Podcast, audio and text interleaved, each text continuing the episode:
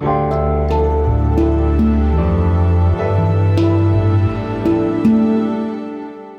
schreiben das Jahr 2020 und das hier ist die sogenannte Gegenwart.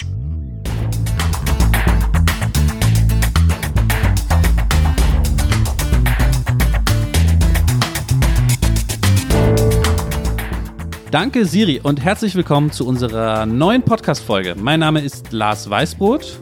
Und ich bin Nina Power. Und wir beide arbeiten im Feuilleton der Zeit. Und das hier ist die Ausgabe nach der US-Wahl. Und ich kann endlich einmal den Satz sagen, ich bin so müde, Nina. Ich bin so müde. Ja, das kann ich bestätigen, Lars, dass du müde bist, weil wir ja viel Kontakt hatten in den vergangenen, ich weiß nicht, gefühlt 69 Stunden oder so, die du wach bist. Und ich habe immer gefragt, Lars, hast du jetzt endlich geschlafen? Aber wie so viele Leute hat Lars Weißbrot durchgemacht vor dem Fernseher einige Tage. Tja, und was vielleicht für unseren Podcast gar nicht eine schlechte Voraussetzung ist, wir sind heute bereits bei unserer zehnten Folge angekommen. Es ist ein kleines Jubiläum. Und passend dazu schrieb uns ein kritischer Hörer, der so schön schrieb, wir seien früher besser gewesen, seiner Meinung nach, weil wir da essayistischer waren. Also früher in unseren Anfangstagen hätten wir vielleicht ein bisschen freier gedacht und nicht uns auf ein Kulturprodukt so fokussiert. Und heute werden wir natürlich sofort darauf reagieren und heute ähm, etwas essayistischer miteinander plaudern, Lars, oder? Genau, weil, dass wir das Publikum mit einbeziehen, heißt bei uns kompletter Opportunismus. Wir machen einfach immer genau das, was in der letzten Zuhörermail stand. Und diesmal werden wir einfach wieder so gut wie früher und reden vielleicht sogar mal ein bisschen deep und geschichtsphilosophisch, habe ich mir so als Formulierung überlegt. Deep und geschichtsphilosophisch. Denn wir wollen heute ein Gefühl untersuchen, das uns beiden sehr gegenwärtig vorkommt. Das Gefühl, dass man plötzlich meint, wieder Geschichte zu spüren oder die Wucht der Geschichte. Passt natürlich jetzt zur US-Wahl, aber wir reden nicht speziell darüber, sondern auch über die letzten Jahre, über Gegenwart im weiteren Sinne. Und über unsere Generation. Ne, Lars? Stimmt, genau. Über unsere Generation, weil das ist, glaube ich, auch ein wichtiger Punkt. Wir nicht mehr damit gerechnet hätten, dieses Gefühl nochmal zu spüren und jetzt davon verwirrt sind. Darum soll es gleich gehen. Genau. Was einigermaßen absurd ist, da wir ja noch irgendwie nicht 80 sind und denken, ah, da geht nichts mehr, sondern dieses Gefühl schon uns ziemlich lange begleitet und wir jetzt so denken, wow, da geht ja doch noch richtig was. Bevor wir mitten ins Thema reinkommen, Nina, müssen wir aber noch unseren äh, Gegenwartscheck machen, unsere Eröffnungsrubrik, unsere Warm-up-Runde. Soll ich die nochmal erklären für neue Zuhörerinnen und Zuhörer? Ähm, ich finde nicht, Lars. Also ich glaube, das erschließt sich und letztes, das erschließt Mal, sich. letztes Mal haben wir es auch nicht mehr erklärt. Komm, loslegen. Einfach loslegen. Das ist schon gelernt. Ich steige direkt ein, ja, mit meinem ersten Vorschlag. Tu das, ja. Und zwar, mein erster gespannt. Vorschlag ist. Äh, Lars schreibt mir die ganze Zeit auch seit Tagen SMS, was für tolle Vorschläge er für den Gegenwartschecker. Das ist so wie, ich habe so ein tolles Geschenk für dich gefunden. Und man denkt so, ja, toll. Danke. Was soll ich dazu jetzt schreiben? Also endlich ist der Moment gekommen, ich werde erlöst. Los geht's, Lars. Was ist dein toller erster den, Vorschlag? Den, erst, den ersten Vorschlag wirst du doch nicht gut finden, aber hear me out. Mhm. Du wirst ihn nämlich sofort äh, als zu äh, alt abkanzeln. Ich sage aber, gegenwärtig ist Salted Caramel. Und ich weiß, dass unter den echten Food-Begeisterten diese Art von Konzept schon viel zu lange da ist und man das schon längst wieder überwunden hat und das eher was von vor zehn Jahren war. Aber wir müssen ja auch den, den Longtail der Gegenwart betrachten, ja. Ich habe mal gehört von einer Einkäuferin von einem großen deutschen Unternehmen den schönen Satz, wenn wir keine Einhörner mehr sehen können, erst dann sind die Einhörner überall im Laden wirklich und sie ah, können es da benutzen. Ich, ja. Und in diesem Sinne in diesem Stadium, da ist jetzt Salted Caramel angekommen. Ich war neulich im Supermarkt und das komplette Corporate Süßwaren, nicht artisanale Massensüßwarenregal, jede Variante hatte eine mit äh, Salted Caramel, ja. Also es gibt dann Twix Salted Caramel, jeden Balsenkeks nochmal in Salted Caramel. Okay, also überall ist jetzt einfach Salted Caramel drin. Oh, Lars, das ist mein erster Vorschlag. Eigentlich, eigentlich will ich dir den nicht geben, weil ich tatsächlich irgendwie Urlaube in der Bretagne vor gefühlt zehn Jahren habe. Äh, gut, aber die Bretagne wusste es schon schon immer, ne? Wo es dann so den, die geilsten Schokokuchen mit so, naja, was ist das dann? Karamell Salé, sage ich jetzt mal, ja. Also auf jeden Fall, sowas das gab es schon ewig. Wir werden heute in dieser Folge, ich, das, das ist so ein guter Tweet. hatten wir ich, auch noch nicht. Ich ein Idiot, Salted Caramel, du eine Intellektuelle. Nee, das habe ich jetzt Caramel Salé. Achso, ist das erfunden? Ja, Okay. naja, gut, okay, aber du bist dann meinetwegen, weil ich nett. Ich hab den Punkt. Komm, gib mir den ja, Punkt. einfach, weil du, wenn du sagst, okay, Twix, es ist jetzt so wirklich ganz unten, ganz hinten angekommen, dann sage ich, du bist so das, wie wenn in so einem Actionfilm so irgend so eine Tür so zugeht und jemand noch so ganz knapp durchspringt. So, so gebe ich dir den Punkt. Aber wirklich so, dein Schuh ist dir ausgezogen worden, weil der hing schon fest. Also, Der letzte macht das Licht aus. Ja. Der letzte macht das Salted Caramel aus. so, Ja. also. Ich äh, leg gleich los mit dem obligatorischen Corona-Punkt, den es immer einmal geben muss bei dem Gegenwartscheck. Und zwar zum Flughafen fahren, nicht um zu fliegen, sondern um sich testen zu lassen. Ähm, Weil dieses äh, Stimmt. zum, zum stimmt. Flughafen fahren, weil da man auf jeden Fall und schnell einen Test kriegt, weil man sich da anmelden muss vorher. Und ich höre von allen Seiten, wie toll das klappt, zumindest in den Großstädten. Und ich schätze, also ich habe es selber noch nicht gemacht und oder machen müssen und ich ähm, schätze, dass das irgendwie ein sehr befriedigendes Gefühl ist, das zu machen. Und vielleicht ist das ja auch was ganz gegenwärtig Neues, das zum Flughafen fahren und nicht selber losfliegen, weil das fand ich ehrlich gesagt früher immer so ein bisschen, also abholen geht, aber jemanden hinbringen, ähm, war irgendwie so unbefriedigend, dann in diese tolle Transitzone des Flughafens und diese Reisestimmung einzutauchen und dann wieder nach Hause zu fahren, wo du gerade hergekommen bist. Also, genau. Gib mir den Punkt. Äh, Sofort. Schön. Wahnsinnig, wahnsinnig treffende Beobachtung. Das ist, das ist perfekt. Ich würde da gerne jetzt eine Stunde drüber reden, weil ich war neulich da. Ich habe eine kleine Fußnote. Also äh, den Punkt gebe ich dir. Aber die kleine Fußnote ist, sind wir uns sicher, dass das nicht nur Hamburger Gegenwart ist? Weil Nein, in natürlich habe ich mich informiert. Also zumindest in Frankfurt Ja, ist es auch so natürlich. und ich glaube Berlin auch. Also und das ist nicht ganz Deutschland, aber zumindest ist es nicht nur bei uns so. Also es ist nicht nur Also eigentlich, Stadt eigentlich so. müssten wir eine, eine ganze Gegenwartsfolge von diesem Hamburger Ding da machen, weil erstmal ist es schon toll, die Firma, von der ich noch nie gehört habe, die das da anbietet. Also es gibt sozusagen einen kostenlosen Test und den man unter irgendwelchen Bedingungen kriegt und einen privaten. Okay. Ich glaube, du spielst ja eher auf dieses private Ja, ja, an, wenn das ich jetzt habe ich einfach gehört, fahre und das ich hab- bezahle. Ich bin nicht so tief im Thema wie du Und die scheinbar. Firma heißt irgendwie Pharma irgendwas Zytogen. Pharmakonzern. Pharmakonzernugus und der Claim dieser Firma, der überall da steht und den auch diese Leute auf ihren T-Shirts, die haben so schnell T-Shirts ausgedruckt für so Hilfskräfte, das ist immer The Rare Disease Company. Wow. Was aber gar keinen Sinn mehr macht, weil Corona ja nicht rare, rare. ist. also da merkt man ja, wie sich alles verändert hat so in dem Moment. Schnell ja? T-Shirts nachdrucken. schnell an anderen, anderen Claim braucht die Firma. Also super, ja, das ist absolut gegenwärtig und ich würde einen Punkt von mir vorziehen, weil ich habe auch einen Corona-Punkt, den da Die schließt Zahlen direkt sind so an. hoch, ich finde zwei sind drin, ja. Das stelle ich ausnahmsweise mal als so eine Stimme, du musst es raten, Frage, Nina. Also, ich laufe über die Mönckebergstraße, vielleicht hast du es sogar auch schon gesehen. Ich laufe über die Mönckebergstraße und dort stand, äh, das ist die, muss man dazu sagen, die Fußgängerzone in Hamburg, ist vielleicht jetzt nicht weltweit bekannt, ja, klassische Fußgängerzone hier, H&M, Götz, große. Buchhandlungen, genau. Und da stand eine Zeit lang ein relativ großes Geschäft leer, also wirklich so mehrere Stockwerke. Ich weiß gar nicht mehr richtig, was drin war. Sowas wie, sowas H&M-mäßiges, wenn es nicht sogar eins, einer der zehn H&Ms war da, ja, oder New Yorker oder irgendwas.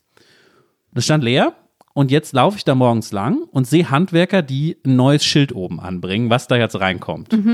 Denkt dran, es ist mitten auf der Fußgängerzone. Es ist ein, glaube ich, sogar mehrstöckiges Geschäfts, äh, äh, wie sagt man das, Geschäftsfläche in der Fußgängerzone. Und jetzt soll ich was raten, was kommt da jetzt rein? Genau, was ist super, super gegenwärtig Oh im Jahr 2020, was da reinkommt? Aber denk einfach. Es ist jetzt nichts, ist jetzt nicht, ist noch einfacher als Salted Caramel. Oh. Ey, keine Ahnung. sagen? Ja, keine Ahnung. Ein Edeka natürlich. Hm. Klar, das ist die Antwort darauf. Was machen wir mit all diesen Mit- leerstehenden mit- Laden? Wer, wer hat gewonnen in dieser Krise? Welches Geschäft? Was, Nudel was, wo und laufen die Leute Klopapier hin? Spezial. Nudeln und Klopapier beim Edeka kaufen. Jetzt aber auch mitten in der Fußgängerzone. Oder so ein Speziallager, nur für die Sachen. Nudeln, Hefe, Mehl, Klopapier. Ja, Na, wobei, wobei die Frage wäre, ob das jetzt weiter, das hattet ihr in der Hatten letzten Folge so Mal. gut diskutiert, ob jetzt nicht andere Produkte gekauft werden. Aber das war für mich das Jahr 2020. Jetzt ist die ganze Fußgängerzone nämlich nicht mehr H&M, sondern Edeka, Mhm. Supermarkt, das, was noch offen hat. Das ist spannend. Gebe ich dir, gebe ich dir auch. Komm, ich bin großzügig Schön. heute. So. Jetzt habe ich mal wieder so ein klassisches Wort, was ich tatsächlich, also so ein englisches Wort, was man ständig benutzt und wo ich das Gefühl habe, das überflutet gerade doch die Gespräche und zwar triggern, ja.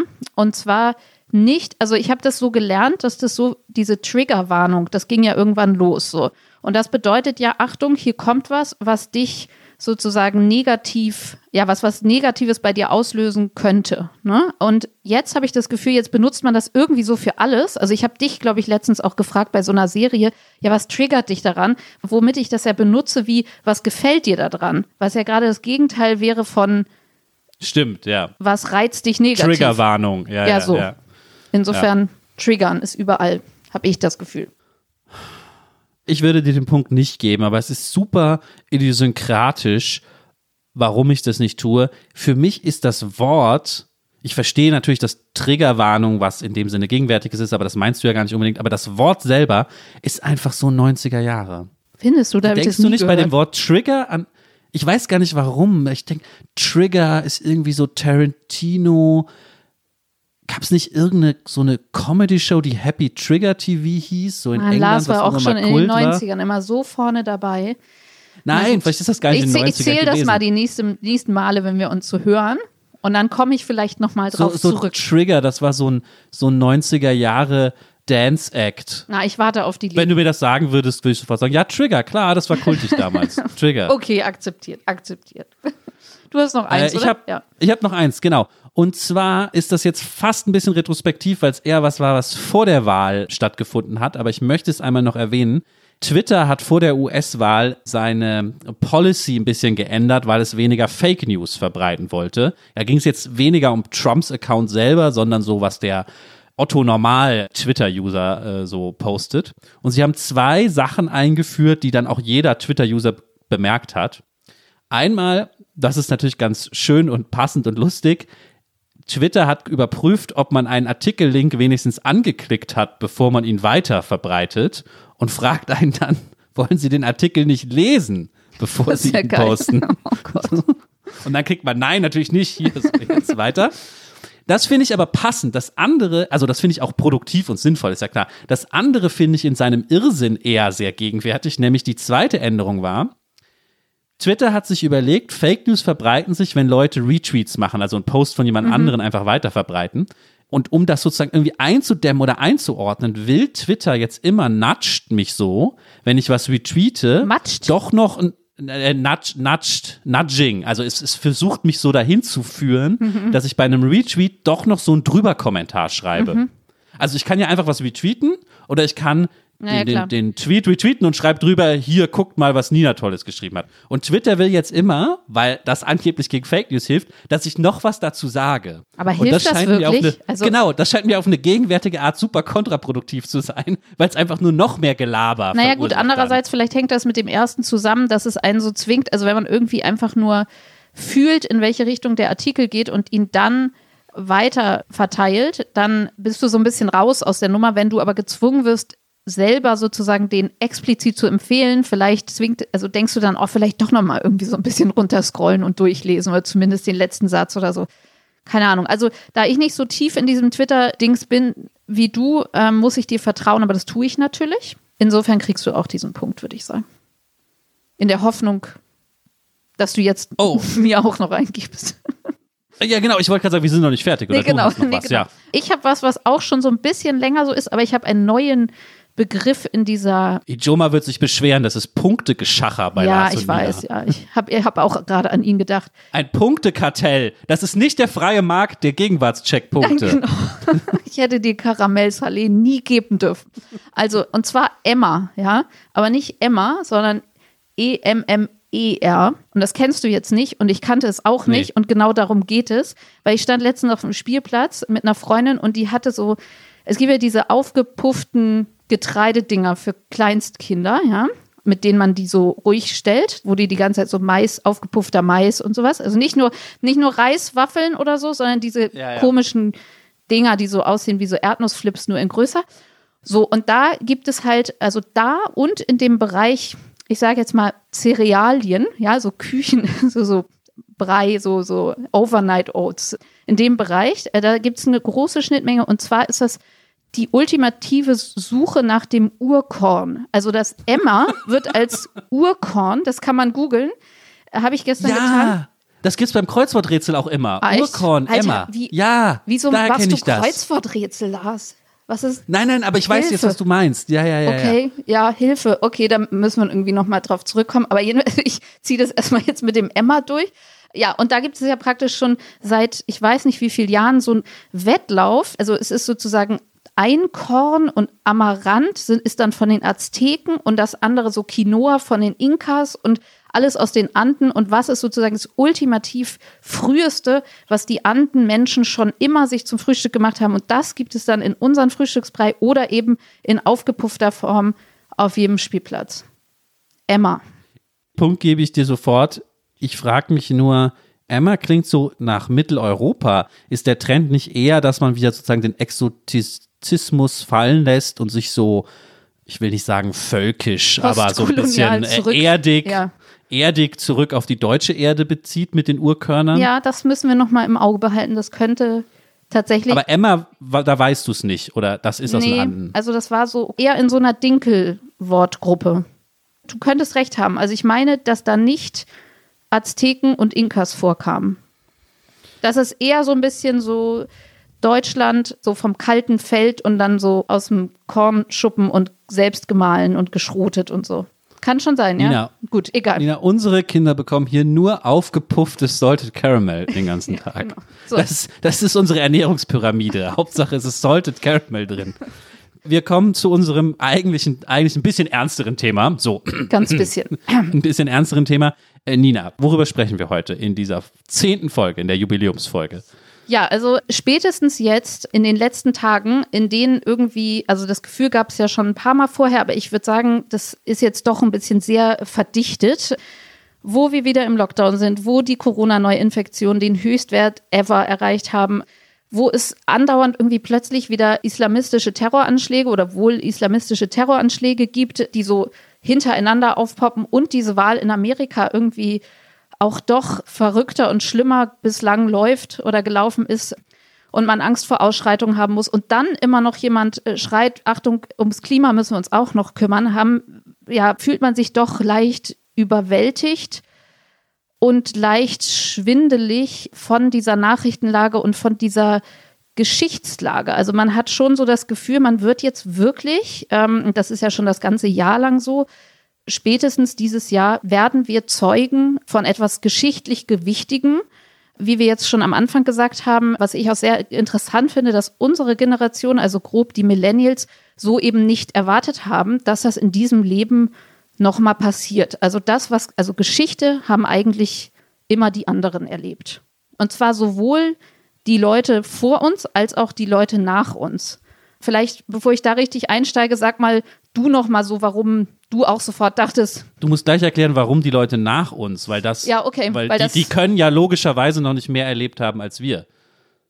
Also die Jüngeren meinst du ja offensichtlich. Ja, genau. Die Zoomer. Genau, es geht eher darum, dass sozusagen man das Gefühl hatte, gut, alle vor uns hatten diese Weltkriege, dann hatten sie irgendwie 89, 68 und alle diese seit unserer Uroma und unserer Oma, die irgendwie, also die Appenarme und die Fluchtgeschichten und die Ausbombungen und grob dieses, wir hatten ja nichts, dann die glorreichen Erzählungen über die 68er, so. Und wir waren irgendwie immer die, die da so daneben standen und dachten, boah, krass, was ihr alles erlebt habt.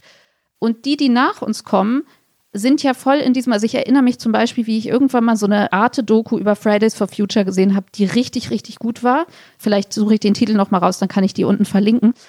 Wo ich da so saß und dachte, boah, ihr seid da so drin und selbst wenn wir so ein bisschen uns da auch reinbegeben oder das Klimathema ernst nehmen und unser Möglichstes versuchen, sind wir nicht die Generation, die das so gepusht haben und die das wirklich als ihre Aufgabe verstehen oder wirklich da so, naja, getriggert sind und voll einsteigen und sagen, das ist hier, das habt ihr uns hinterlassen, wir müssen jetzt was tun. Selbst wenn wir da mal mitmarschieren, hat es nicht diese Gewichtigkeit, diese generationelle Aufgabe, wenn man so will.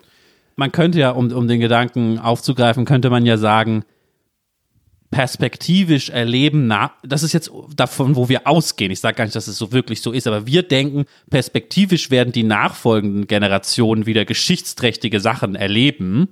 Stichwort Klima passt ja da und wir dann eben nicht. Ich will vielleicht diesen Grundimpuls darüber zu sprechen, über dieses Gefühl für uns ich sag jetzt einfach mal Nina und mich, war Geschichte sowas, was weit weg war und jetzt rückt das plötzlich so ran. Äh, ich will das noch so ein bisschen ähm, plausibilisieren, dass wir drüber sprechen. Und zwar sind mir bei Twitter zwei Witze aufgefallen, Memes eigentlich, die immer wieder in unterschiedlichen Varianten, wie Memes das so an sich haben, kommen.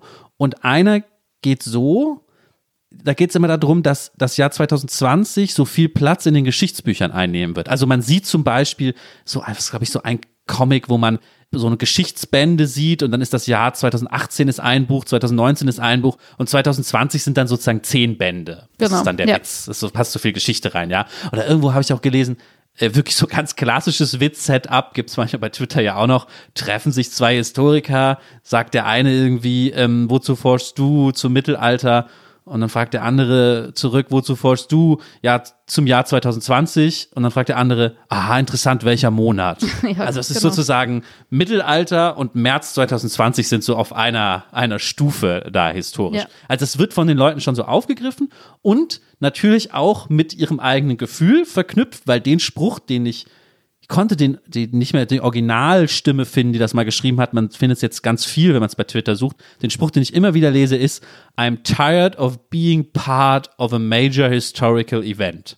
Also man merkt, man ist Teil von großer Geschichte, aber eigentlich macht einen das nur müde, so wie mich, dass man da jetzt schon wieder Geschichte am Laufen hat da draußen. Genau. Und generell kann man sagen, also gerade dieses, ich glaube, du hast sogar auch irgendeinen Trump-Tweet vor, weiß ich nicht, 24 Stunden oder so verlinkt in der Stadt auch so für die Geschichtsbücher. Also es kommt einfach, glaube ich, auch als Begriff häufiger vor. Und dann gibt es auch noch diesen Generationen, äh, dieser Einflugschneise in das, worüber wir heute sprechen wollen, ist das, also ein Kollege von uns, Jens Balzer, hat gerade einen Artikel geschrieben auf Zeit Online, die Jugend von heute, dass durch Corona, also da geht es vor allem um diesen Topos die feiernde Jugend treibt die Infektionszahlen hoch. Also das aber auch durch welche Jahrgänge müssen wir schützen, wer verhält sich wie, dass durch Corona die Generationen wieder stärker hervorgehoben werden, was natürlich letztendlich auch bei der Wahl auch so ist. Ne? Also es ist, man empfindet die Situation unterschiedlich oder es wird einem auch etwas anderes zugeschrieben. Und darum geht es, glaube ich, auch, dass uns nicht nur, also wenn man das jetzt diesen Fridays for Future Vergleich nimmt, dass denjenigen, also den Jüngeren wird zugeschrieben, boah, die sind vielleicht, sind die ein bisschen extrem da in ihren Ansichten und man kann jetzt nicht alles ganz plötzlich ändern und nicht mehr Auto fahren, aber so, es ist klar, okay, die sind am Start und die wissen, die sind politisch. Und uns wurde ja immer sowohl von unserem eigenen Gefühl, ich finde, darüber müssen wir auch noch später vielleicht reden, also dass die Millennials ja eher so eine naja, so die Waschlappengeneration dazwischen, sag ich jetzt mal gemein, ja, zwischen den Stühlen war, die sich so empfunden hat. Also es gibt so eine gewisse, oder schon immer so empfinde, so eine gewisse Weinerlichkeit unserer Generation, die uns aber auch unterstellt wird und eine, also ich habe das Gefühl, solange ich denken kann, wurde uns so kollektiv eher so unpolitisches, lethargisches Verhalten unterstellt. Absolut. Und man, man muss vielleicht als kleine Punchline schon dazu sagen, das Traurige ist ja dann, aber nicht mal in dieser Position sind wir was Besonderes. Weil ähnlich, in ähnlichen Diskurs gibt es sicher über die Generation X vor uns auch, der sozusagen die großen, die großen Erfahrungen gefehlt hat. Also ich habe immer gedacht, wenn ich wenigstens in meiner Generation damit besonders wäre, dass mir das fehlt, aber offensichtlich ist das nur eine ewige Wiederholung von diesem Fehlen und das geht jetzt immer so weiter. Ging es aber dann nicht, scheinbar. Genau, also ich glaube, da können wir später auch nochmal, ich habe mit äh, einem Kollegen von uns gesprochen, der hat uns ähm, ein Buch empfohlen, was ich auch auf jeden Fall nennen wollte. Und zwar, weil ich das Bild so schön fand. Also ich hatte das Bild, wir sind die Generation der zwischen den Stühlen, also zwischen den alten Geschichtsträchtigen und den neuen. Und als Phänomen, dass es das schon vorher mal gab, das ist ein Buch, das heißt Zaungäste, was überhaupt ein sehr schönes Wort ist. Das geht darum, dass die Generation direkt nach den 68er, also die noch zu jung war für die 68er, dass die sozusagen auch das Gefühl hatten, sie gucken den anderen so dabei zu bei der Revolution und selber sind sie irgendwie auch in so einer bleiernen, stillgestandenen Welt eher gefangen, aus der sie nicht rauskamen. Bei denen gab es dann allerdings auch als Überraschung sozusagen noch Tschernobyl und dann 89. Also da ging dann auch noch was. Insofern sind wir vielleicht auch nicht, weiß aber nicht, ob denen Weinerlichkeit unterstellt wurde. Da würde ich jetzt auch erstmal denken, das klebt an uns. Also ich habe irgendwo gestern gelesen den Satz, da musste ich auch an unser Thema denken, man bleibt Kind seiner Zeit. Also ich habe schon das Gefühl, das ist eigentlich was, was man nicht so abschütteln kann. Und trotzdem sitzen wir ja jetzt in dieser Situation, wo sich so viel verdichtet und vor diesem Satz, wo man plötzlich das Gefühl hat, ah, wer weiß, vielleicht wird diese Zeit, in der wir leben, doch nochmal verfilmt. Oder der Satz, wo warst du als, wird plötzlich relevant für unsere Generation. Und um genau diesen Punkt geht es, um das Verwirrende auch daran oder das, dass man das Gefühl hat, man wird davon jetzt so überfahren. Wir müssen auf jeden Fall gleich noch, weil das gerade ein bisschen anklang, über das schöne Wort Ereignisneid sprechen. Aber ich will oh ja. vielleicht hm. einmal noch, bevor wir weiter diskutieren, deine ähm, Beschreibung so ein bisschen ergänzen. Ich möchte hier nicht widersprechen, Nina, ich möchte sie ein wenig ergänzen, um einen anderen Aspekt. Du hast das Jahr 89 ja schon erwähnt. Und ich glaube, man kann diese Geschichte, die du jetzt erzählt hast, auch ohne den Generationenbegriff eben aus so einer ja, geschichtsphilosophischen Warte heraus erzählen. Indem man sagt, es gibt ja diesen berühmten Ausspruch von Fukuyama, von diesem Politikwissenschaftler Francis Fukuyama, dass nach 1989, als der große Systemkonflikt zwischen Ost und West beendet wurde, es gab überall auf der Welt im Prinzip nur noch liberale Demokratien und Kapitalismus. Das war, so ging der Satz, das Ende der Geschichte. Damit ist sozusagen Geschichte eigentlich beendet worden. Und in dieser Zeit, von dieser Zeit sind wir ja geprägt, in der sind wir ja aufgewachsen. Also wir sind in dem Sinne ja auch Kinder dieses Ende der Geschichte. Mhm. Wir haben diese großen politischen Konflikte, wie sie noch vor 89 stattgefunden haben, dann äh, nicht mehr mitgemacht, irgendwelche Ideologiekonflikte, sondern waren schon in so einem, um das Wort mal zu benutzen, postmodernen 90er Jahre Vibe, in dem wir irgendwie gefangen waren. Das wollte ich gerade so ein bisschen ergänzen Stimmt, als ja. Ähm, ja, weil das nichts mit Generationen zu tun hat, sondern es erzählt es eher in Jahrzehnten. Ja, so und das ist auch sagen, ein ja. Metabegriff zu unserem jetzt privaten Gefühl, ne? dass da irgendwie nichts Genau, passiert ist. ja. Also wenn es da Metabegriffe zu gibt von Soziologen. Ähm, übrigens, der ähm, Autor von dem Zaungästebuch hieß Reinhard Mohr. Das können wir auch unten nochmal verlinken. Genau. Und vielleicht kann man auch nochmal zurückgehen, wo du gerade 90er Jahre sagst, dieses wo warst du als? Also, dass das uns doch nochmal passiert. Ich finde das auch eigentlich so rührend, dass man echt, habe ich ja am Anfang schon gesagt, dass man das irgendwie mit 20 bis 30 oder Ende 30 irgendwie sich einbildet, dass da nichts mehr passiert. Das zeigt ja irgendwie, wie tief das so sitzt. Das, äh, oder wie, wie lang, es gibt ja auch diesen Begriff der langen 90er Jahre, wie lang diese Phase uns geprägt hat, dass man einfach irgendwie davon ausgegangen ist, nee, da man hat sich damit schon so abgefunden oder bequem gemacht da drin. Ne? Also das gibt ja immer. Wobei das mit den langen 90ern im eigentlichen Sinne ja meint, dass sie mit 9-11 aufhören 2001. Das würde ja nicht ganz passen in diese Erzählung. Eigentlich war das ja schon ein historischer Moment. Das war ja schon der Einbruch der Geschichte. Genau, darauf wollte ich hinaus. Dieses, Leben. wann fing das an? Wenn wir sagen, wo fing diese Phase an? Wo warst du als? Würde man jetzt schon im Rückblick sagen, 9-11, oder? Aber gefühlt, ich weiß nicht, wie es bei dir, also wenn ich jetzt einfach mal ganz platt frage, Lars, wo warst du 9-11? Ich war zu Hause vorm Fernseher und weiß noch, dass ein, ein Schulfreund mich irgendwie angerufen hat. Oder ich war gar nicht vorm Fernseher und gesagt, dass ich den Fernseher anmachen soll. Also nicht mal da kann ich jetzt was Besonderes erzählen. Ich würde schon sagen, dass mich diese Katastrophe im Nachhinein sehr geprägt und bewegt hat. Aber aus irgendeinem Grund hat sich's nicht so angefühlt wie Geschichte, wie ich sie meine zu spüren in den letzten Jahren Mhm. oder auch in diesem Jahr. Es wäre interessant zu fragen, was der Unterschied ist. Ich habe im Podcast schon mal gesagt, es ist leider mein Privatproblem, ich will das hier nicht so ausbreiten, aber es fällt einem ja manchmal schwer, zwischen dem eigenen Älterwerden und dem Verändern der Welt zu unterscheiden. Ja, mal jetzt so ein bisschen, bisschen blöd gesagt, wenn man äh, so viele Kinder hat und Verantwortung hat, dann wirken vielleicht geschichtliche Ereignisse auch irgendwie bedrohlicher oder stärker auf einen, als wenn man, wie alt war ich in 9-11, 16? Ja. Ja, das stimmt. Oder? Aber genau das ist der Witz bei Generationen auch so ein bisschen. Also wann haben einen welche Ereignisse geprägt? Und also ich finde es interessant, weil ich war auch mit einer Schulfreundin zusammen und ich erinnere mich, also es ist ganz interessant, weil die Mutter von ihr meinte, macht mal den Fernseher an, das ist der dritte Weltkrieg. Das heißt, die hatte sozusagen sofort diese Geschichtsträchtigkeit und wir saßen da und ich weiß nicht, ob man damals schon sagte, boah, krass, so. Aber auf jeden Fall ist dieses auch so, boah, krass, ist so ein Millennial-Ausspruch, wenn Geschichte passiert, dass man irgendwie daneben steht und denkt so, oh, heftig, jetzt passiert da ja wirklich was. Und wir saßen davor und das war, als der zweite Turm noch stand und wir konnten dem dabei zugucken, wie der dann in sich zusammenkrachte und es fühlte sich komplett fiktiv an. Also wie einfach im Film tatsächlich. Und das ist auch noch so eine Formel, dieses wie im Film, was glaube ich so ein bisschen so eine ja, so diese Schwierigkeit beschreibt, Geschichte wahrzunehmen, wenn sie passiert. Und ich würde sagen, jetzt ist das nicht mehr so.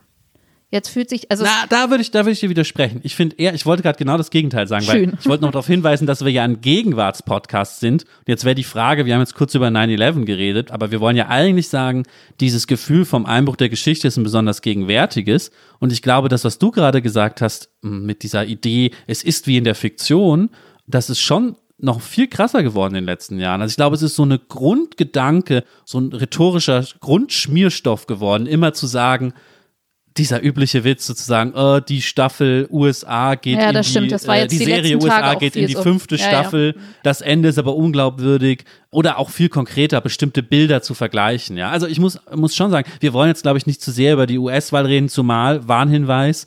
Wenn dieser Podcast veröffentlicht wird, wir nicht den aktuellen Stand gerade wiedergeben, vermutlich.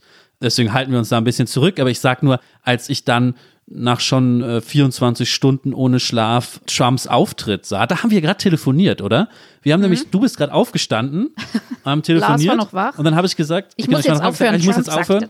Und er kam da vor diesem Meer vor amerikanischen Flaggen, die so komisch wimmelig, wie das hat auch so was ekliges, wimmelig ineinander geschoben waren. Das waren nicht so drei klare Flaggen, sondern sie waren so wuchernd, Mhm. so ganz viele und stand da und muss ich ja jetzt vielleicht gar nicht wiederholen, die meisten Leute werden es mitbekommen haben und hat ungefähr alles gesagt, was man sich befürchtet hat, ja. Ich finde das Wort versuchter, vielleicht zum Glück bisher untauglicher Versuch eines Staatsstreichs ist gar nicht so falsch, ja, wenn man solche Kategorien auf Trump anwenden kann. Hat gesagt, ja, das ist Fraud und alles. Und natürlich war mein erster Gedanke, ah, das ist ja wie in so einer leicht schrägen Black Mirror dystopischen Serie.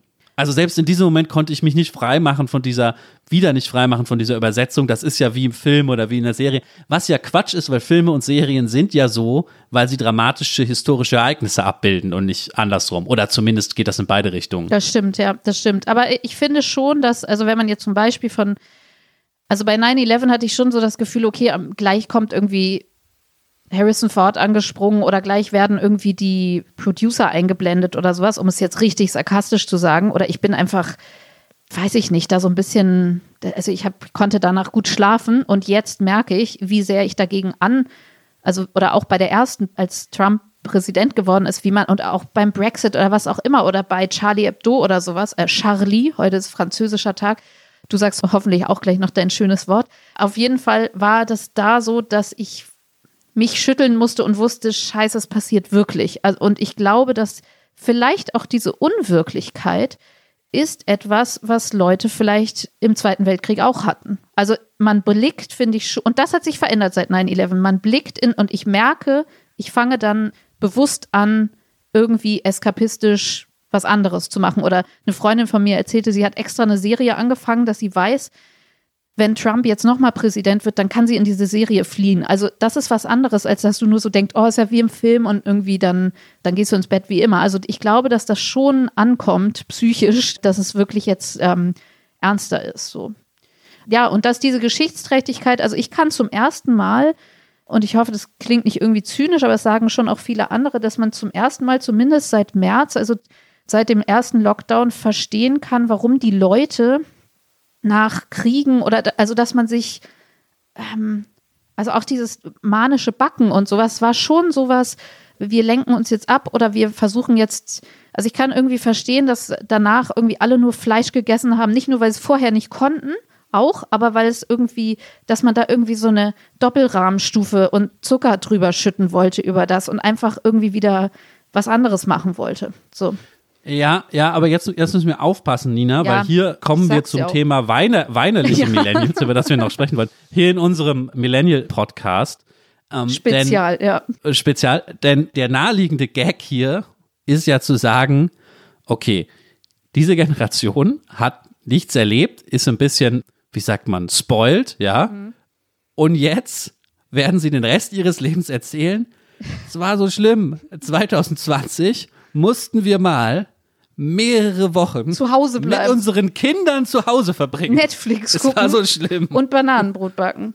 Ja. Ja, also wenn man die Geschichte so erzählt, wirken wir da auch so ein bisschen schräg Das stimmt, als das Figuren. stimmt. In diesem Narrativ war ich auch, also in dieser Selbstbeschimpfungsschleife war ich schon bin ich schon seit Monaten. Andererseits denke ich halt jetzt mittlerweile, wo es dann echt so ein bisschen, und ich glaube, darüber haben wir vielleicht schon mal gesprochen. Ich weiß nicht, ob ähm, das Aufnahmegerät dabei lief oder nicht. Entschuldigung, ich habe es vergessen, aber sozusagen, dass doch eine weltweite Pandemie, also wir haben Merkel, die sagt, die bestätigt das, ja. Die bestätigt das, die sagt ja immer wieder, es ist eine historisch einmalige Situation und seit dem Beginn der Bundesrepublik gab es das nicht und so lange Einschränkungen. Und gerade jetzt, wo es in die nächste Runde geht und im zweiten Lockdown ist, denke ich, na ja, gut, aber so eine Worldwide Pandemic mit irgendwie Elterngenerationen schützen. Also die Soziologen haben ja auch im März schon gesagt, die Millennials werden jetzt erwachsen. Und zwar durchaus dadurch, dass sie, klar, man kann sagen, ja, ihr musstet ein bisschen mit euren Kindern zu Hause bleiben, aber es ist schon so, dass man ja irgendwie,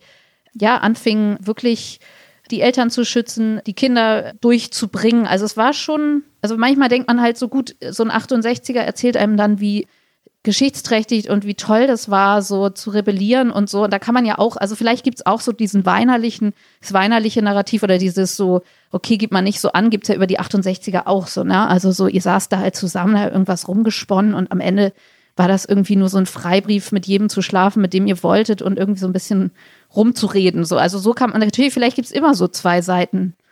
Ähm, Nina, ich will, glaube ich, noch zwei Sachen sagen, kurz, die man dazu erwähnen muss. Erstens ist mein Gefühl, es geht ja wirklich um unsere Gefühllage. Unsere Frage ist eigentlich, was heißt das, wenn uns, unserer Generation, unserem Milieu Geschichte passiert, obwohl wir das so nicht gewöhnt sind. Mhm, genau. So. Und da will ich nochmal in mein eigenes Gefühl rein beschreiben und sagen, Geschichte ist natürlich dann immer was Schlechtes und das Positive dem gegenüber ist die Normalität. Also wenn ich jetzt wieder meine Trump-Wahlnacht und für Corona gilt das natürlich genauso, da ist es bei Corona eigentlich noch deutlicher, aber in der Trump-Wahlnacht auch diese Inszenierung von das Rennen ist eng und und so weiter, das ist ja eher die Normalität, das meine ich gar nicht mit Geschichte. Da wollte ich sozusagen, da war ich beruhigt, mhm. in einer geschichtslosen Ruhe, ja. Mhm. Der CNN-Moderator sagt, too close to call, das kenne ich auch schon. Aber Trump der reingrätscht und sagt, ja, ich will gar nicht mit der Stimmen ausgezählt werden. Das ist sozusagen das schlechte Unnormale, das ist Geschichte dann. Was ja wieder seltsam ist, weil es natürlich auch zeigt, dass das Ganze so utopielos ist, weil wir können uns entweder nur Normalität vorstellen, die für immer weitergeht, oder dass es schlimm wird, aber manchmal fällt es schwer, sich irgendwie positiven Einbruch der Geschichte vorzustellen. Ja, oder dass irgendwas, also ich weiß nicht, vielleicht ist das die Begeisterung für die autofreien Städte, dass wenn man so denkt, wow, man könnte das ja, sogar stimmt, hinkriegen. Stimmt. Naja gut, aber was, also das ist nicht. Also für mich, für mich ist das nichts. Erstens aber ist es für, für dich nichts. Es ist für dich nichts und es ist auch nicht vielleicht nicht so revolutionär. Also wenn man das jetzt mit dieser Zaungäste-Generation, die ich schon erwähnt habe, vergleicht, da kam dann plötzlich Tschernobyl als Horror und dann kam aber 89 als totalen optimistischen Flash so und das kann man sich tatsächlich kaum mehr denken. Es gibt ja auch, um jetzt nochmal von unserem Gefühligen hier so ein bisschen wegzugehen, so einen soziologischen Begriff der Reparaturmoderne. Und das ist zum Beispiel was, was glaube ich auch das so ein bisschen beschreibt, dass die Generation vor uns, also es beschreibt, glaube ich, so ein bisschen diesen Topos, dass die haben uns was hinterlassen oder die Gegenwart ist eigentlich nur Aufräumen. Ja, also den Kram, den die uns hinterlassen haben, jetzt das trifft sehr aufs Klima ah, zu, interessant. irgendwie mhm. aufräumen, was die durch ihr Handeln oder durch ja, vielleicht passt da dieses eine Zitat, was du gleich, glaube ich, worüber wir gleich sprechen wollten. Also irgendwie, man weiß schon gar nicht mehr, woher dieses ganze blöde Zeug kam, aber es bleibt uns nichts anderes übrig, als das irgendwie aufzuwischen. Und das ist irgendwie die Signatur unserer Zeit und mehr nicht. Und was anderes kannst du dir nicht denken. Wobei das noch sogar noch die optimistische Formulierung ist, würde ich sagen, weil der, ähm, ich will jetzt auch weg von meinen Gefühlen mehr hin in die Lektüre rein, ja, wer sich, wer sich ähnlich fühlt, liebe Hörerinnen und Hörer, und da mal nachlesen möchte, dem haben wir schon ein paar Bücher genannt. Ich möchte noch was hinzufügen, was eher die pessimistischere Variante ist von dem, was Nina gerade gesagt hat. Aber ein, ein Buch, Gedanken, von denen ich mich da immer sehr verstanden fühle in diesen Momenten, der leider auch früh verstorbene Kulturtheoretiker würde man ihn vielleicht nennen, Mark Fischer, hat ein Buch geschrieben, Capitalist Realism heißt das auf Deutsch, kapitalistischer Realismus. Schreiben wir auch unten in die Show Notes rein. Und Mark Fischer ist immer davon ausgegangen, dass eben nach 89, was wir jetzt ja auch schon öfter angedeutet haben, Geschichte auf eine schlechte Art zu Ende ging und ersetzt wurde durch das, was er kapitalistischer Realismus nennt der vor allem geprägt ist durch eine Alternativlosigkeit. Also es gibt nur das und das ist auf eine bestimmte Art schlecht, aber eine Alternative dazu gibt es nicht. Und in seinem Buch Kapitalistischer Realismus gibt es einen kurzen Absatz, den ich gerne einmal Siri bitten würde, uns vorzulesen, weil er, ja, ich glaube, ein bestimmtes Gefühl schon gut zum Ausdruck bringt, was zu unserer 2020 Gegenwart passt. Am Anfang geht es kurz um den Film Children of Man. Den muss man aber nicht weiter kennen, um zu verstehen, was hier gemeint ist. Die Katastrophe in Children of Man erwartet uns nicht in der Zukunft, noch liegt sie bereits hinter uns. Stattdessen durchlebt man sie einfach. Es gibt keinen exakten Augenblick des Desasters, die Welt endet nicht mit einem Knall, sondern döst vor sich hin, franzt aus und fällt Stück für Stück auseinander. Niemand weiß, was die Katastrophe verursacht hat, Ihre Ursachen liegen weit in der Vergangenheit, sie sind so vollkommen von der Gegenwart entkoppelt, dass sie wie die Launen eines bösartigen Wesens wirken, ein negatives Wunder, ein Fluch, den keine Buße lindern kann. Eine solche Zerstörung kann nur durch ein Eingreifen gelindert werden, das man ebenso wenig vorhersehen kann, wie der Beginn der Katastrophe zu prognostizieren war. Es ist sinnlos geworden zu handeln, nur unsinnige Hoffnung ergibt nach Sinn. Das war Mark Fischer in Capitalist Realism, kapitalistischer Realismus. Da sind jetzt schon so viele Gedanken drin, da könnten wir zehn Podcast-Folgen drüber machen. Ich möchte nur darauf hinweisen, dass äh, Siri einerseits Desaster sehr schön ausgesprochen hat.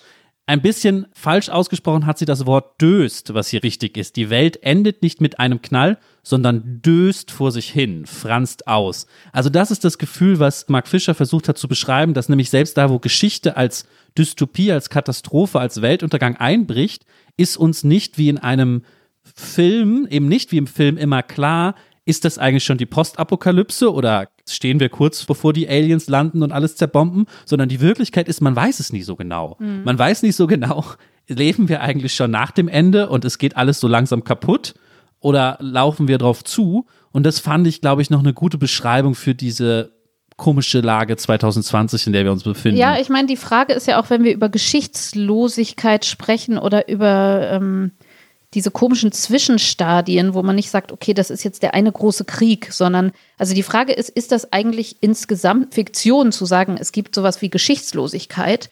Weil ja eigentlich Geschichtslosigkeit vielleicht nur immer Zeiten sind, in denen sich schon was ganz Dolles zusammenbraut und die Leute irgendwie nur denken, also in dem Fall wir, oder ihr Leben lang dachten, da würde nichts passieren und dann haut sie richtig um. Also wir hatten ja noch so ein paar Gedanken oder Zitate dazu. Zum einen gibt es den Soziologen Wolfgang Streeck, der spricht von einem Interregnum, was glaube ich auch so ein bedeutet, also es ist so eine Zwischenform, wo irgendwie so rumgebastelt wird. Oder du hattest das Zitat, was irgendwie fälschlich wem jetzt zugeordnet wurde. Ich lese erstmal vor, bevor du sagst, von wem es ist, ist ja. ja auch dann in dem Sinne egal. Die alte Welt liegt im Sterben, die neue ist noch nicht geboren, es ist die Zeit der Monster. Also, von wem ist das, Lars? Es wird immer dem italienischen linken Theoretiker Gramsci zugesprochen, zu dem ich jetzt mehrere Tweets bekommen werde, dass ich ihn falsch ausgesprochen habe, aber ich weiß es gerade nicht besser. Gramsci. Er ist es aber tatsächlich, glaube ich, so gar nicht von ihm, sondern irgendwie Zizek hat das mal so übersetzt aus dem Italienischen und so zugespitzt oder so. Ich glaube, irgendwie das ist die Story dazu, die ich mal bei Wikipedia nachgelesen habe. Aber der Satz ist natürlich sehr, sehr gut, um auch zu verstehen, was man so fühlt in diesen, diesen Jahren. Also es ist die Zeit der Monster jedenfalls, finde ich, damit kann man irgendwie viel anfangen. Und dieses Gefühl, dass es dann halt. Ja, das passt natürlich auch zu Trump. Mhm. Also, und zwar Monster in dem Sinne, dass es nicht einfach nur das Böse ist oder so, sondern auf so eine unverständliche Art. Also dieses Clownhafte, man versteht gar nicht, was das soll, das ganze Projekt Trump. So, so lese ich immer diesen Satz. Ja, oder dass ja. man schon das Gefühl hat, die Fratzen, da kommen so Fratzen der Geschichte, sei es jetzt eben die Populisten insgesamt ja auch oder dieser Terrorismus. Also es fratzt einen, die Geschichte fratzt einen so an.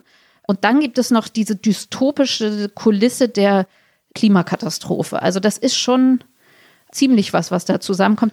Genau, Nina, das müssen wir kurz sagen. Da, wenn jetzt hier jemand sitzen würde, der sich so ein bisschen mehr als wir, du tust das ja schon, ich bin da so ein bisschen faul, für diese grünen Fragen interessieren würde, würde der uns natürlich anschreien, ja. Ich denke jetzt an unsere Kollegin Elisabeth von Taten, die würde uns natürlich nicht anschreien, aber sie würde sagen, Leute, ihr redet vom Ende der Geschichte. Wir haben eine riesige historische Aufgabe vor uns. Das wird die ganze Welt umkrempeln, diesen Klimawandel äh, in den Griff zu kriegen. Was redet ihr da von Geschichtslosigkeit? Ja, es ist so. ja nicht so, dass wir wissen ja, dass jetzt Geschichte passiert. Also, also ich finde unseren Arbeitstitel für diese Folge, wenn Geschichte passiert, wunderbar. Es geht ja eher darum, dass man überfahren wurde davon und sich dann fragen kann, okay, wer hat jetzt Schuld, wer hat uns nicht darauf vorbereitet? Ich habe ja noch, Lars, jetzt komme ich zu was, jetzt muss ich das Wort, ich warte die ganze Zeit, dass Lars auch noch so ein französisches Wort falsch ausspricht, nämlich unser Ennui, ja, unserer Generation.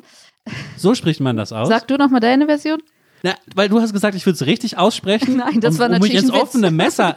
Oh, Naja, ich habe dir das geglaubt, Nina. Du wolltest mich wieder egal, im ich habe dich Podcast ja jetzt vorführen. gerettet und ich habe es gesagt, Sag's nochmal. Ennui.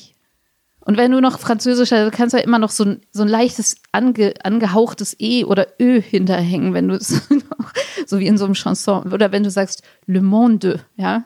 Egal. Also auf jeden Fall ernster wollte ich nochmal darüber, über diese, ja, diese Waschlappigkeit unserer Generation sprechen. Weil ich da noch so, wir haben nämlich uns echt gefragt, wohin geht diese Folge? Und wir wussten es nicht. Also es ist ein offener Essay, den wir hier zusammen mündlich vortragen.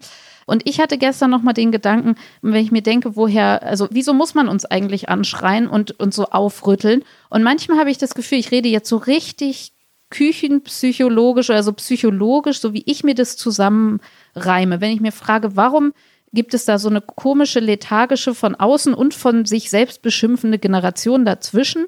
Und davor und danach gibt es andere Leute, die irgendwie vitaler und wacher auf Geschichte reagieren und so, so auf Zack sind und das verstehen, dass sie auch handeln müssen und so. Und da würde ich eigentlich sagen, das ist wie in so einer, ja, wie so, ein, so eine organische oder fast familiäre Situation, dass ich denke, diese Generationen vor uns waren so voll von Geschichte und so voll von Traumata. Ich weiß, du springst mir gleich wieder an die Gurgel mit diesem Traumabegriff. Ich meine das nicht ich meine das nicht schon wieder so weinerlich, sondern tatsächlich, man vererbt ja Traumata, familiär und kollektiv. Und wenn du zwei Weltkriege und all diesen ganzen 20. Jahrhundert Zivilisationsbruch, Großkatastrophen, Wahnsinn hinter dir hast, das ist so wie, dann hast du halt einen Erstgeborenen, der macht erstmal irgendwie mit, dann rebelliert der und dann hast du einen zweiten Stillen. Dann hast du so ein stilles Sandwichkind vielleicht und dann hast du den Kleinen und der hat das verstoffwechselt. Und der kann dann auch wieder sagen, okay, Klimakatastrophe, ich bin jetzt dabei. Plus, dass es tatsächlich, glaube ich, nicht komplett eingebildet ist mit diesen vererbten Traumata. Also, dass man sozusagen, es gibt ja auch viele nachdenkliche, zum Beispiel von Nora Krug gibt es so eine Heimat, heißt es, glaube ich, so eine Graphic Novel, also diese Spurensuche der Millennials bei ihrer NS-Familienvergangenheit und sowas, dass man sagt, wir haben so ein Unwohlsein, Millennials rennen ja auch zum Therapeuten wie blöd und haben so irgendwie, also das hat mir als Gedanke, diese Geschichtslosigkeit, dass die sich dann privat eher äußert in so einem negativen Kreisen um sich selber, in so, wie bin ich in Beziehung, wie lege ich mich fest und so, ein- so ein depressives Moment, wo ich denke, naja, das kommt schon vielleicht nicht aus dem Nichts. So. Aber ne, ich will die Ist jetzt letzten ein anderes Minuten, Thema vielleicht, ein nein, nein, nein, ich muss, die, nein, ich muss die letzten Minuten noch nutzen, um dir zu widersprechen, weil das gut eine Brücke schlägt zu dem, was Mark Fischer zu diesem Gefühl von Geschichtslosigkeit sagt. Weil ich könnte darauf mit Mark Fischer antworten. Mark Fischers Wunsch war es immer, dass man ein Thema viel mehr politisiert. Und zwar Depressionen. Politisiert nicht im Sinne von, wir müssen darüber sprechen und wir brauchen mehr Zugang zu Therapieplätzen oder so, sondern es als politisches Problem begreift, als für Mark Fischer Problem des kapitalistischen Realismus. Und deine Erzählung schiebt diese psychologische Ebene, macht daraus so eine generationelle historische Notwendigkeit, während ich doch dagegen halten würde, dass wir versuchen müssen, das als politisches Problem der Gegenwart zu verstehen, was mit den, ja, materiellen äh, Gegebenheiten Ja, zusammenhängt, in denen wir leben. Und nicht damit, dass meine Eltern und deren Eltern mal das und das erlebt haben und jetzt ist es halt so. Also da würde ich mit Mark Fischer dagegen halten, das hat mit der Wirtschaftsform auch zu tun, in der wir leben und anderen Aspekten. Nicht nur mit unserer Vergangenheit. Vielleicht schließt sich das nicht aus. Ich meine, dieses Kapitalistische, das hatten wir in der Folge, also Ijoma und ich in der Folge, warum Liebe endet. Dieses, das Individuum gibt sich die Schuld dafür, dass es beziehungsunfähig ist. Dabei ist es das kapitalistische System, so.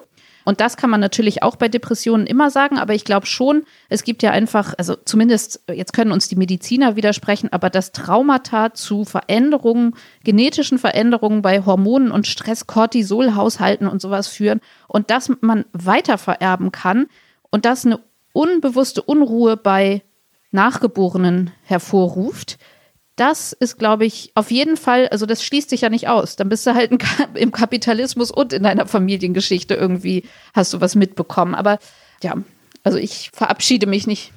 Ich will nur eine kleine Fußnote dazu sagen. Was mich an diesen Theorien immer so ein bisschen stört, ist, dass die meisten Leute ja noch gar nicht verstanden haben, wie evolutionäre Genetik funktioniert und noch der falschen Idee anhängen. Ich glaube, das sagt man immer Lamarckismus, dass mein Gen sich verändert und ich das dann meinen Kindern übertrage. Um Himmels Willen, ja, jetzt schrappen wir an einem Wissenspodcast. Vorher hatten wir schon so einen Politik-Podcast. Jetzt müssen wir irgendwas ganz Feuilletonistisches nochmal am Ende bitte machen. Nein, nein, aber man, man irgendwas, muss, womit wir uns auskennen. man muss da kurz darauf hinweisen, dass das sozusagen eine sehr randständige ähm, Phänomen in der Genetik ist, was du da beschrieben hast und nicht der Normalfall, dass sich Traumata auf die Kinder irgendwie genetisch vererben. Liebe Genetiker, schreibt uns nach dieser Folge und Genetikerinnen. Letztes Mal, als wir über die Krankenhausserie gesprochen haben, haben uns ja auch, da habe ich mit zitternden Händen eine Hörerinnen-Mail geöffnet von einer Ärztin, aber sie war ein Glück positiv. Ich dachte, jetzt wird es uns um die Ohren ge gehauen. Vielleicht passiert das in dieser Folge auch. Wir werden, sollte es so sein, werden wir darauf hinweisen nächstes Mal. Nina, ich will am Abschluss noch eine kurze These in den Raum stellen und dir dann noch eine Frage stellen. Okay, so dass ich nicht mehr darauf antworten kann, sondern nur noch auf deine Frage. Smart, ja. Die Frage braucht nur eine kurze Antwort. Okay. Wir machen es andersrum. Ich stelle dir die Frage zuerst, du überlegst und dann habe ich deine Antwort. Denn es gibt noch eine Abschlussrubrik, die wir haben, die äh, Nina nicht mag, aber ich habe sie erfunden und verteidige sie jedes Mal, dass wir sie doch machen sollen. Ich habe immer nur Angst vor. Die sogenannte Zukunft. Du hast Angst vor der sogenannten Zukunft, denn da muss einer von uns eine Ich bin ein Millennial, Prognose ich habe. Angst vor der sogenannten Zukunft. Natürlich, ja. und vor allem dich festzulegen auf eine Prognose. Ich mache es ganz einfach, super einfache Frage habe ich mir nur überlegt für diesmal. Im Januar wird in Washington DC welcher US-Präsident vereidigt? Oh Gott, ja. Naja, ja, Joe Biden, ich glaube daran. Also, ich meine, jetzt ist ja was? Haben wir jetzt November? Wir sind ja gerade, es wird noch ein bisschen ausgezählt, dann wird noch ein bisschen geklagt und ein bisschen, ich weiß nicht was, hoffentlich wird es nicht, nicht allzu schlimm, aber bis zum Januar ist dann ja noch Zeit und vielleicht landet man dann bei den wirklichen Wahlauszählungen und dann hoffe ich doch tatsächlich, dass es Joe Biden ist. Und, und, und lege mich fest, dass er es ist. Wir werden das auf unseren Screens sehen. Punkt. Was wolltest du noch für eine These in den Raum stellen? Ich wollte zum Abschluss noch die Überlegung machen, ist Trump nicht im guten wie im schlechten Sinne, es kommt darauf an, wie man es betrachtet, eine Art Beleg dafür, dass die Geschichte zu Ende ist. Vorausgesetzt, vorausgesetzt, du hast recht und im Januar ist Joe Biden Präsident. Und vorausgesetzt, Trump hat bis dahin nichts angezettelt oder der Trumpismus hat nichts angezettelt, was über das hinausgeht, was in den letzten vier Jahren passiert ist. Könnte man dann nicht sagen, egal wie man es bewertet, ist ja die nächste Frage, könnte man dann nicht sagen, das ist wirklich das Ende der Geschichte, denn es wurde nochmal der größte Irrsinn, der erste Typ, den man finden kann, aufgeboten, um alles zu sprengen. Aber selbst ihm ist es nicht auf eine Art gelungen, gelungen in Anführungszeichen, dass man sagen würde, der Geschichtslauf hat sich völlig verändert, sondern letztlich sind die Dinge ungefähr gleich geblieben. Gleich gut oder vielleicht würde man von links sagen, gleich schlecht. Von links gibt es ja auch mal diesen Spruch, back to normalcy and normalcy wasn't so great to begin with. ja. Ich glaube, das ist was, ja, das ist vielleicht so ein nachdenkliches, ein, so ein Cocktail aus Optimismus und Pessimismus, mit dem wir jetzt alle Hörerinnen und Hörer alleine lassen können.